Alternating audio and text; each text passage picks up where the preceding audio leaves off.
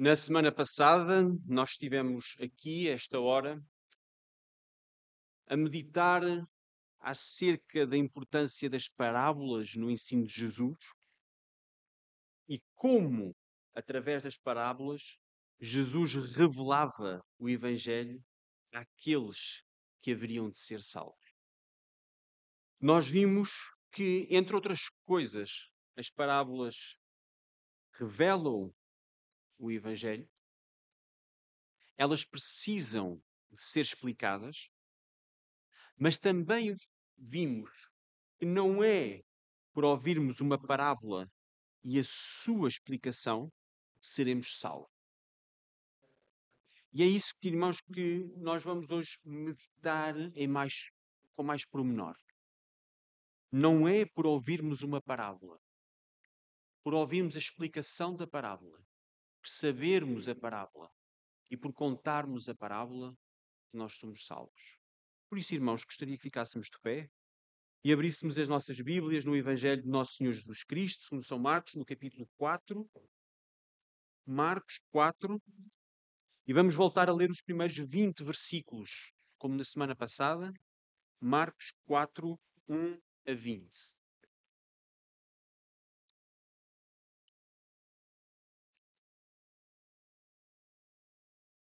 Evangelho segundo Marcos, capítulo 4, primeiros 20 versículos.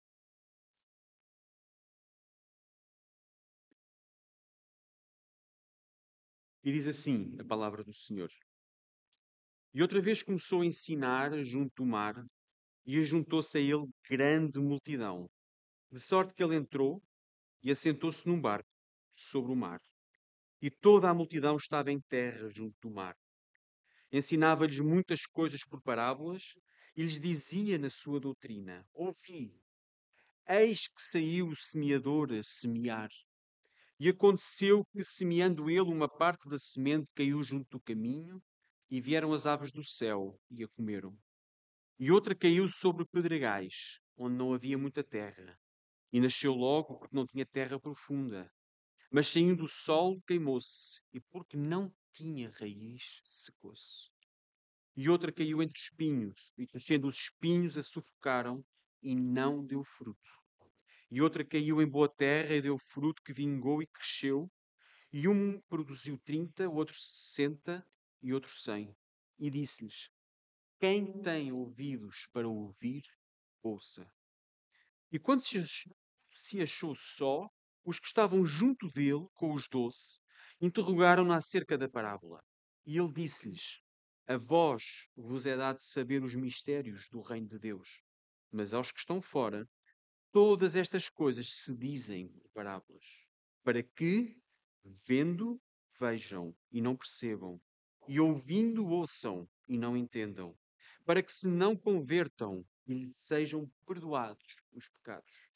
E disse-lhes: Não percebeis esta parábola? Como, pois, entendereis todas as parábolas? Semeia, semeia a palavra. E os que estão junto do caminho são aqueles em quem a palavra é semeada, mas tendo a eles ouvido, vem logo Satanás e tira a palavra que foi semeada nos seus corações. E da mesma sorte, os que recebem a semente sobre pedregais, os quais, ouvindo a palavra, logo com prazer a recebem, mas não têm raiz em si mesmos Antes são temporãos. Depois, sobrevindo tribulação ou perseguição por causa da palavra, logo se escandalizam. E outros são os que recebem a semente entre espinhos, os quais ouvem a palavra. Mas os cuidados deste mundo e os enganos das riquezas e as ambições de outras coisas, entrando, sufocam a palavra e fica infrutífera. E os que recebem a semente em boa terra são os que ouvem a palavra e a recebem e dão fruto, um a trinta, outro a sessenta, outro a cem, por um. Oremos. Pai nosso que estás nos céus, a tua igreja aqui reunida nesta manhã, em nome, no nome glorioso do nosso Senhor e Salvador Jesus Cristo. A igreja que aqui se reúne para abrir a tua palavra, para ouvir a tua palavra, Pai nesta hora pede também tu fales nesta hora, que seja o teu espírito a falar, Pai. E que os nossos corações possam receber esta palavra para que a possamos viver a cada dia. Que não seja apenas os nossos lábios a proclamar esta palavra, mas que nós a possamos viver a cada dia, Pai. Que a palavra seja uma realidade no nosso coração, na nossa vida e que seja visível para os outros, Pai. Por isso te pedimos, Pai.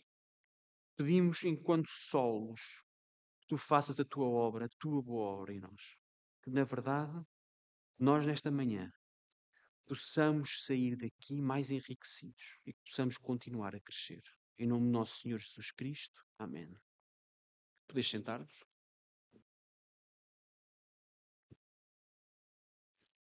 Estamos no Evangelho de Marcos e, como temos estudado quando lemos Marcos, e é bom sempre lembrar de cada vez que lemos Marcos, e vamos sempre relembrar de cada vez que lemos Marcos, que nós estamos perante um contexto de um autor que declarou desde o princípio que tem um objetivo ao escrever este texto. Marcos diz-nos logo, sempre no princípio, que ele está a falar do princípio do Evangelho. Ele está a falar de Jesus, que é o Messias, que é o Cristo.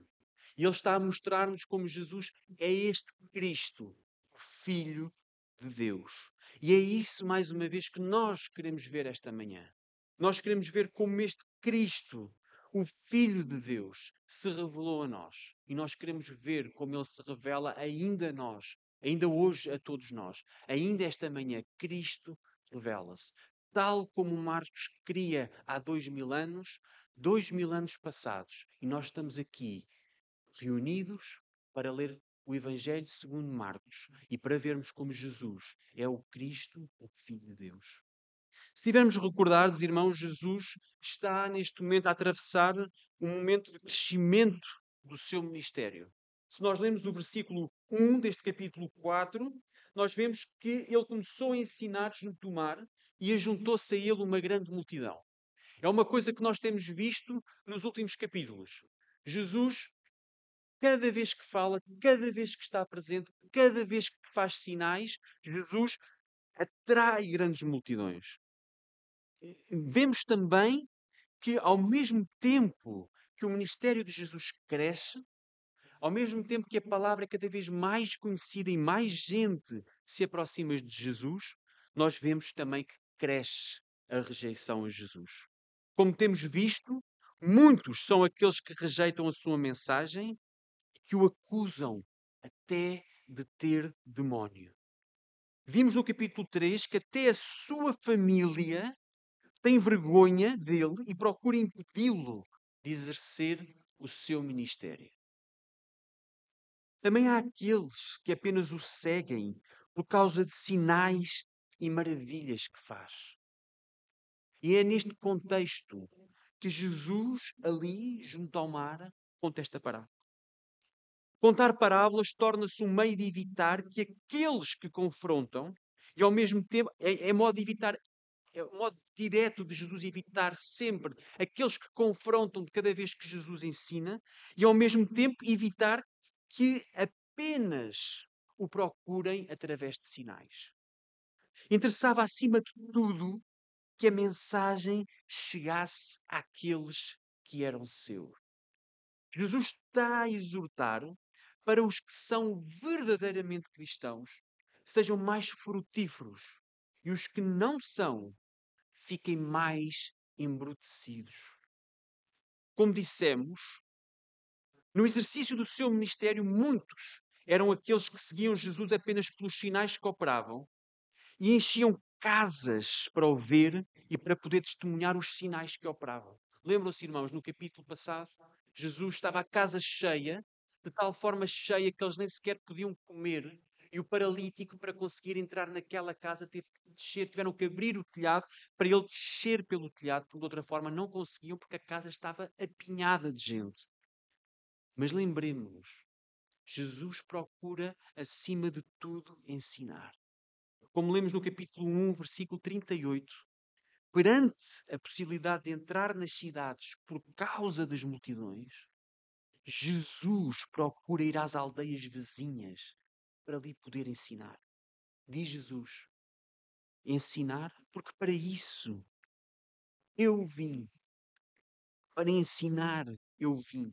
Jesus não veio por causa dos sinais ou para ter a popularidade das multidões. Jesus veio, diz o próprio, para ensinar. Jesus queria transmitir uma mensagem. E essa mensagem era o que realmente interessava no seu ministério.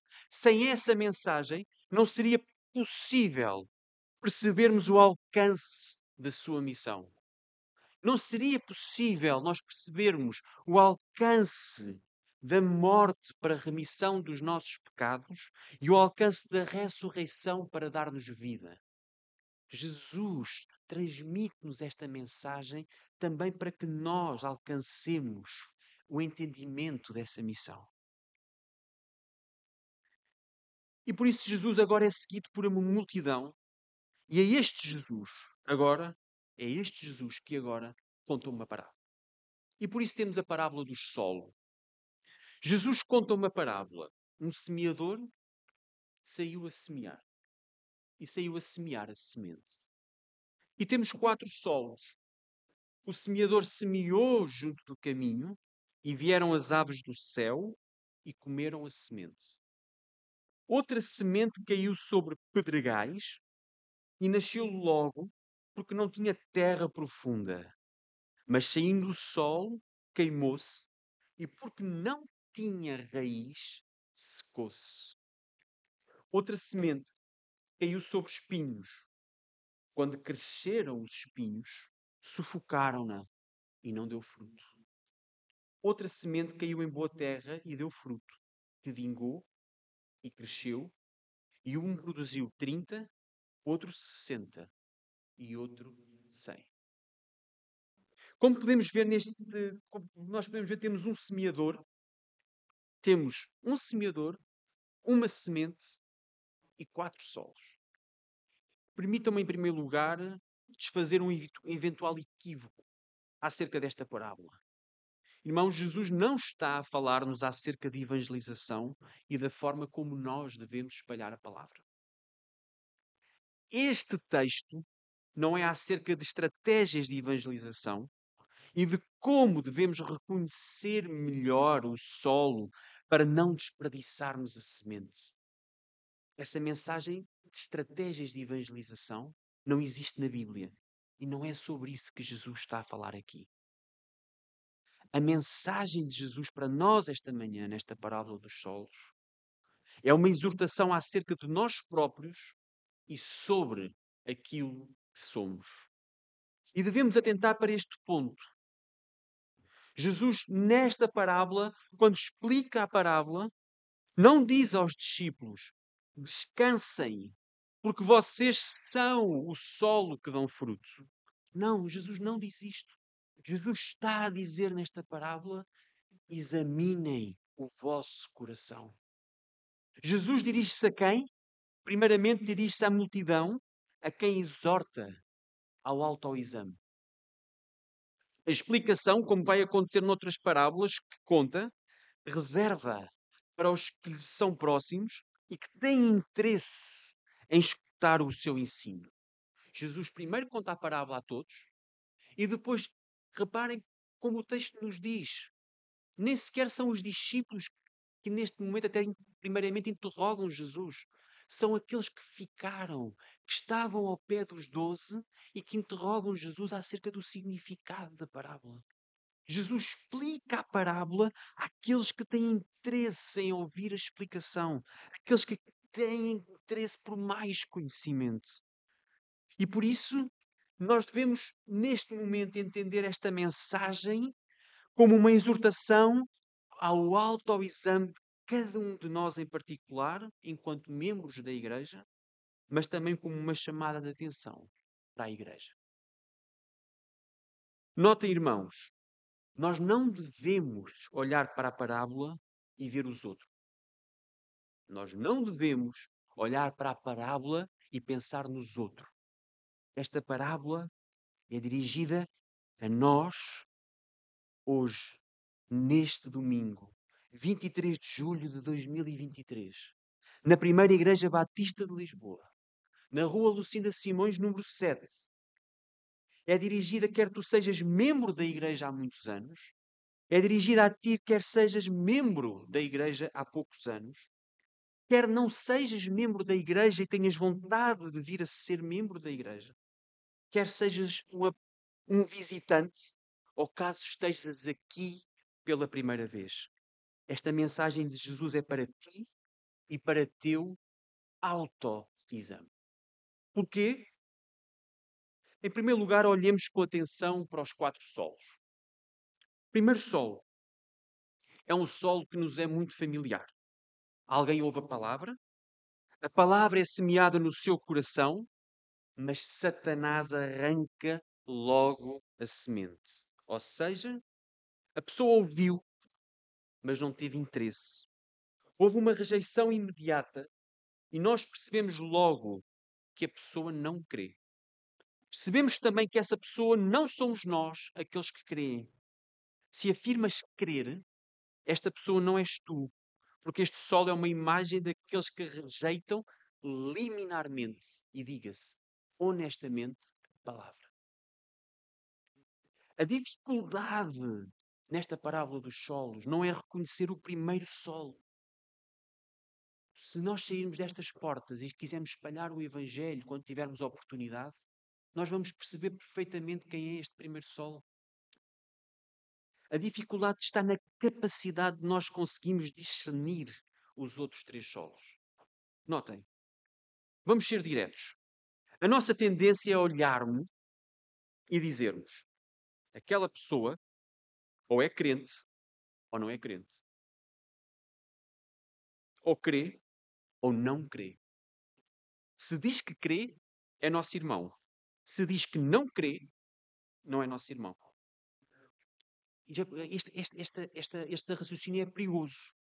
Como se para ser cristão chegasse apenas a dizer que se é cristão. Chegasse apenas a dizer eu creio. Jesus está a dizer-nos o contrário. E é por isso que nós devemos refletir.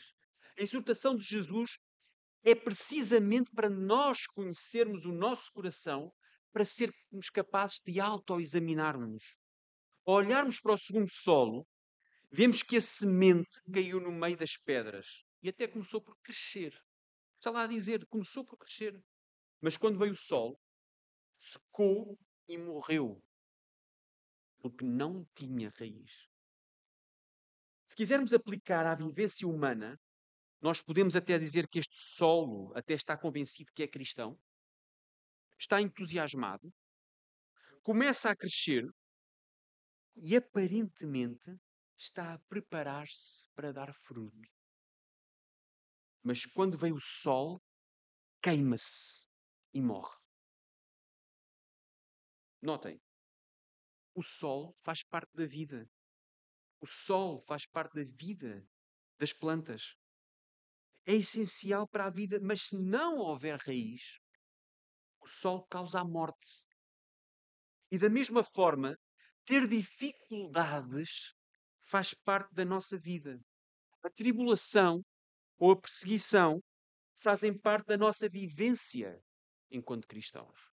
É nas dificuldades que nós mais crescemos e é até nas dificuldades onde mais aprendemos. Não, são, não é fácil passar por tribulação ou por dificuldades. Mas quantas vezes nós dizemos, foi naquela tribulação ou naquela dificuldade que eu mais cresci, que eu mais aprendi, que Deus mais se mostrou a mim, que Deus mais se revelou.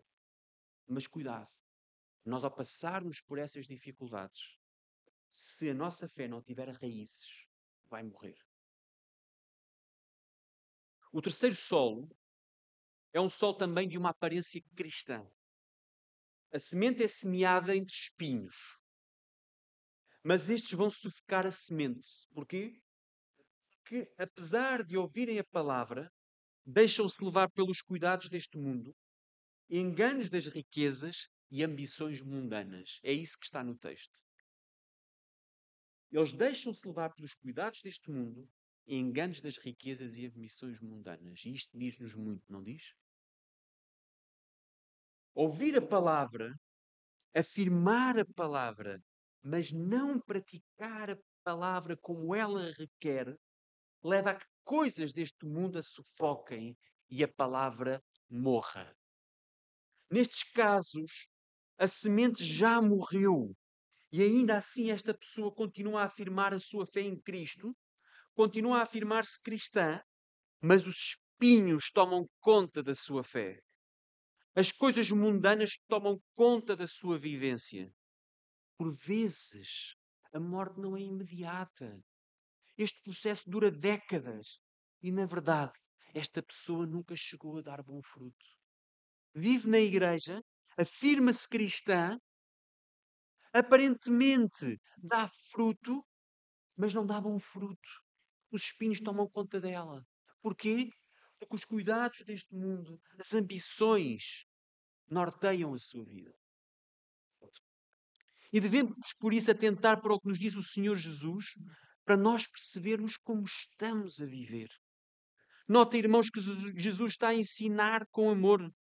Jesus não está a ensinar-nos para vivermos ansiosos. Jesus não está a dizer isto. Olha, ouve esta mensagem porque a tua vida deve ser uma vida vivida em ansiedade.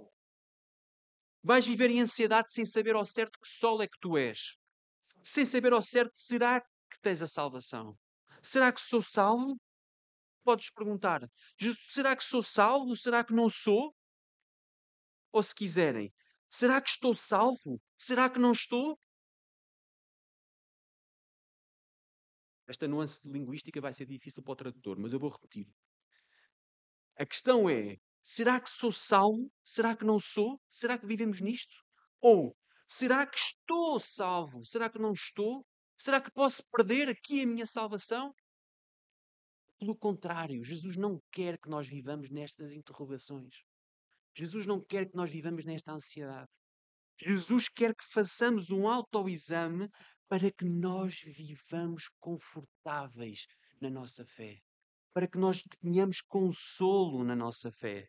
Jesus quer que eu examine não a minha retórica, não a minha eloquência ou a minha aparência para com os outros.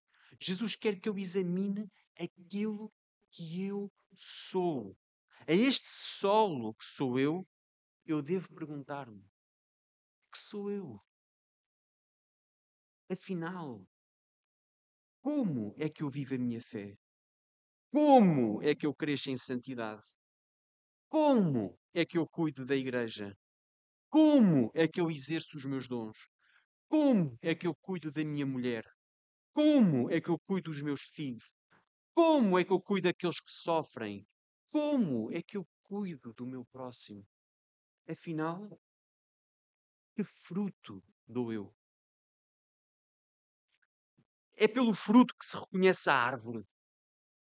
E é pelo fruto que eu sei se sou ou não sou cristão.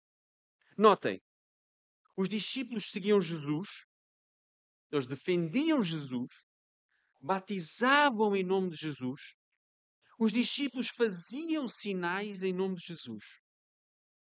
Todos nós, vendo aqueles homens, teríamos a tendência natural para afirmar o quê? Todos eles eram cristãos. Mas nem todos aqueles homens tinham uma fé com raízes. Qual a diferença entre Pedro e Judas? Pedro negou Jesus. Judas traiu Jesus. Num temos o, outro, temos o arrependimento. E no outro não há arrependimento. Os frutos do arrependimento geraram vida através de Pedro. Mas a semente em Judas gerou apenas a morte. Eu devo examinar o meu coração, a minha conduta, que mais profundo há em mim. Eu devo questionar: fujo do pecado? Arrependo-me do pecado que cometo? Produzo eu frutos dignos do arrependimento? Mas mais uma vez, irmão, mais uma vez, este autoexame não deve levar à insegurança ou ao desespero, como, por exemplo, levou Martinho Lutero no século XVI. Ele olhava para ele mesmo e só via pecado nele e dizia: Eu não sou digno de ser salvo. Eu só vejo pecado em mim. Era um autoexame honesto por parte Lutero. E, nós, e Lutero viveu em grande ansiedade em grande ansiedade por causa deste autoexame. Mas não é esta insegurança e é este desespero que Jesus nos quer levar. Pelo contrário, este autoexame deve levar-me a refletir no que sou, deve levar-me ao arrependimento para que eu seja perdoado. Deve levar-me à fé, porque o justo viverá pela fé para que dê bom fruto. Mas é justo nós nos perguntarmos. É justo nós nos perguntarmos. Mas que certeza tenho eu no meu autoexame? Não poderá o meu coração trair-me? Esta pergunta é honesta e é uma pergunta sábia. A nossa sociedade diz coisas como vai onde te leva o coração ou segue o que o teu coração te diz. São afirmações que seguramente nós não veremos na Bíblia. E devemos ter cautela com o nosso coração e com a nossa mente. Podemos estar a viver entre espinhos e comodamente entre espinhos, porque a nossa mente tem esta capacidade de se adaptar ao pecado e justificar o pecado que há em mim. Facilmente encontramos desculpas para vivermos de consciência limpa. Não foi por viver de consciência limpa Pôncio Pilatos, naquele dia, encontrou a verdade que tanto buscava e ainda assim lavou as suas mãos? E sentiu-se livre de culpa. A nossa capacidade para nos vermos livre da culpa, a capacidade da nossa mente para arranjar desculpas para o nosso pecado, é ilimitada. E é justo nós termos cuidado com a nossa mente. Quantas vezes, quando somos confrontados com o pecado, nós encontramos desculpas para o nosso pecado? E é aqui que vemos mais uma vez, como vemos mais uma vez, como é tão importante a Igreja na vida de todos nós enquanto cristãos. É na Igreja que somos ensinados, é na Igreja que somos fraternalmente amados, é na Igreja que somos corrigidos e é na Igreja que somos confirmados na nossa fé. Porque Jesus deu esse poder à igreja. É a igreja, a igreja de Cristo, firmada na fé dos apóstolos, que tem o poder de ligar e desligar. E essa é a nossa segurança. Se uma vez justificados vivemos uma vida de santidade, e a Igreja confirma que os frutos da nossa vida são bons, então nós temos a certeza da nossa salvação. Nós sabemos que temos de crescer a cada dia, mas também sabemos que temos uma igreja cuja cabeça é Cristo, que nos ajuda nesse crescimento e que nos confirma na nossa fé. Nós não devemos ter medo, porque Cristo ensina-nos para que nós, para que possamos ter segurança. Não precisas de viver com uma carga em cima das tuas costas, porque Jesus já suportou essa carga por ti. O que deves fazer agora é viver a vida de cristão em obediência a Deus e na comunhão com a tua igreja, na comunhão com os teus, com os teus irmãos. E daí, igreja, esta mensagem também é para nós enquanto corpo. Esta mensagem não é só para mim enquanto crente, a mensagem é para nós todos enquanto corpo. Nós temos uma responsabilidade enquanto igreja. Nós devemos acolher e acolher enquanto somos fiéis à palavra. Acolher não significa que todos os que entram neste espaço são membros, só porque afirmam que querem ser membros, só porque dizem que são cristãos, mas não há neles qualquer fruto digno de arrependimento. A igreja não pode permitir que no seu corpo estejam aqueles que não comungam a nossa fé, nem vivem a mesma fé. Mas como sabemos? Como podemos distinguir? E aí diz-nos Jesus, Mateus, em Mateus 7, 16 a 20. Pelos seus frutos os conhecereis. Porventura colhem súveis dos espinheiros ou figos dos abrolhos? Assim toda a árvore boa produz bons frutos, e toda a árvore má produz frutos maus. Não pode a árvore boa dar maus frutos, nem a árvore má dar bons frutos. Toda árvore que, dá, que não dá bom fruto corta-se e lança-se no fogo. Tanto pelos seus frutos os conhecereis. E por isso perguntamos: como igreja podemos nós saber, podemos distinguir aqueles que são ou não são cristãos? A igreja tem essa responsabilidade e deve saber discernir pelos frutos quem são de facto os verdadeiros cristãos. Mas deve lançar no fogo, figurativamente falando. Atenção. Figurativamente falando, e segundo o texto, lançar no fogo aqueles que não dão bom fruto. É verdade que o neófito, quando alguém entra como membro da igreja, quando é novo na igreja, é difícil sabermos que frutos dará. E por isso é que, por exemplo, Paulo aconselhou-nos a ser cautelosos com os neófitos. Mas com o tempo, nós perceberemos que fruto é que aquela pessoa vai dar. A igreja não se deve eximir desta função. Esta função que Jesus nos dá. E a igreja não se deve eximir desta função por duas razões. Primeiro, porque nós não podemos permitir que aqueles que não são cristãos vivam no seio da igreja como se fossem cristãos. Esta igreja local não pode crescer se permitir que no seu seio vivam aqueles que vivem no pecado. A igreja deve ser clara na sua afirmação. Quem não produz frutos dignos de arrependimento não pode ser membro da igreja. Porquê? Porque nós queremos que ter uma igreja saudável. E não é possível ter uma igreja saudável, uma igreja que cresça com saúde, quando temos alguém dentro da igreja, quando temos membros que não crescem e não dão bom fruto. Irmãos, esta função é uma função da igreja bíblica.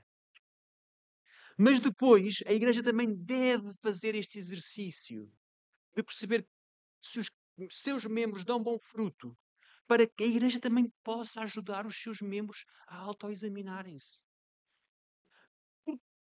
Para que os que creem e produzam frutos vivam com segurança, como nós vimos.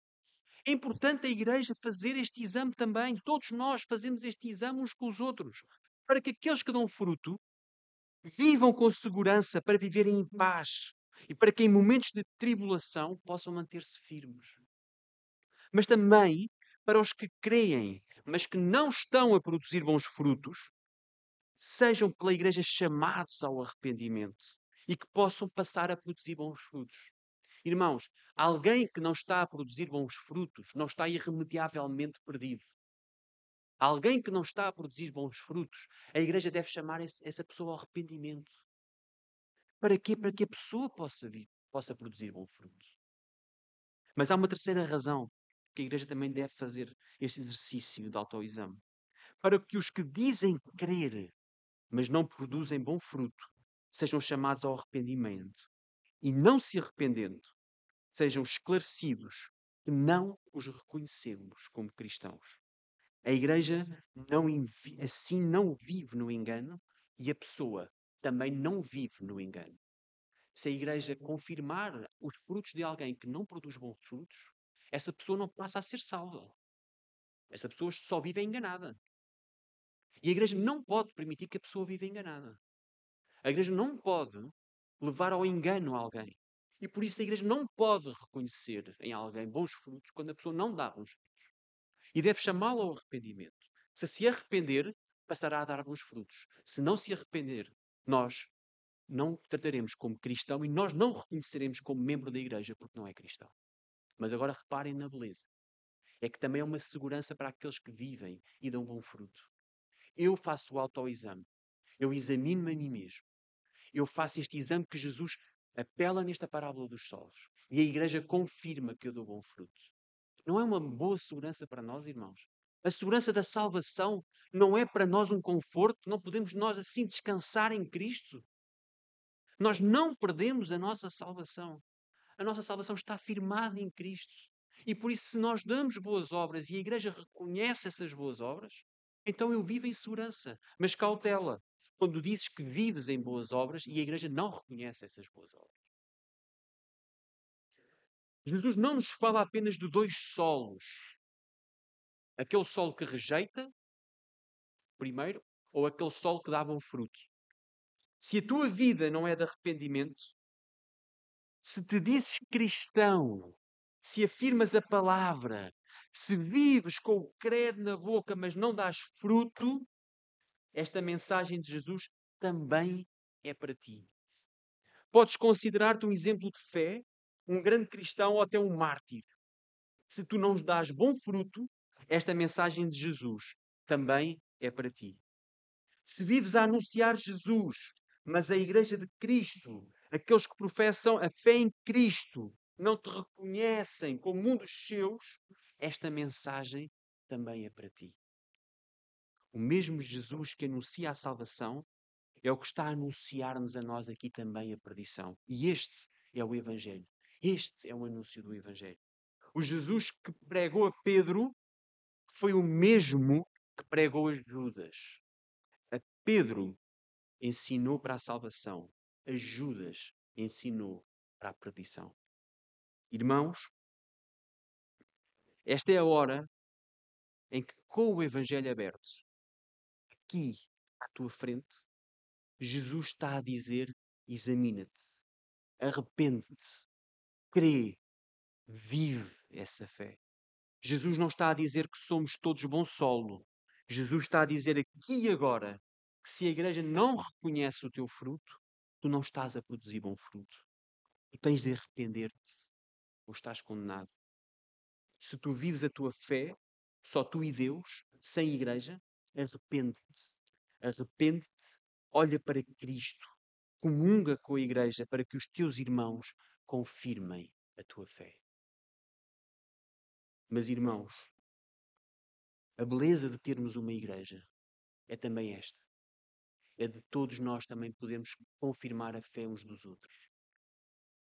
A mensagem do Evangelho para a salvação, vivida na igreja, é bela quando nós temos uma igreja.